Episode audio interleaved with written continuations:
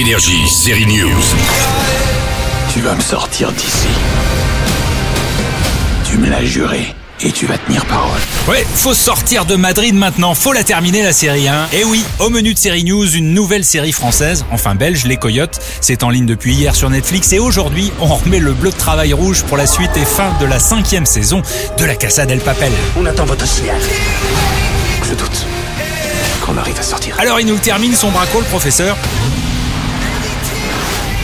Nous sommes ici pour remplir une mission, en finir avec ce braquage. Et c'est ce que nous allons faire.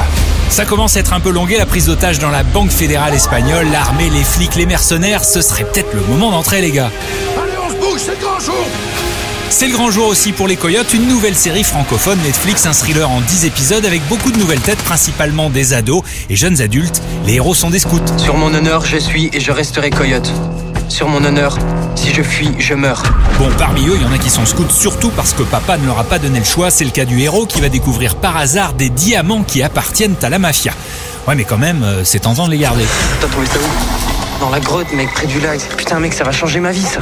C'est le début des emmerdes, un tas de certitudes vont exploser, l'amitié, l'amour, leur destin, tout cela en mode camping dans une forêt belge. C'est pas Tony qui était en verse. C'était un scout. Bon, la série n'a pas grand chose à voir avec le scoutisme, ce n'est pas une comédie, il y a quelques personnages bien mélancoliques et ça flingue, mais il y a moins de morts que dans la Casa del Papel, même s'il y a quelques méchants aussi. C'est la semaine prochaine qu'on parle du retour de Dexter, hein? Peut-être Énergie, série News.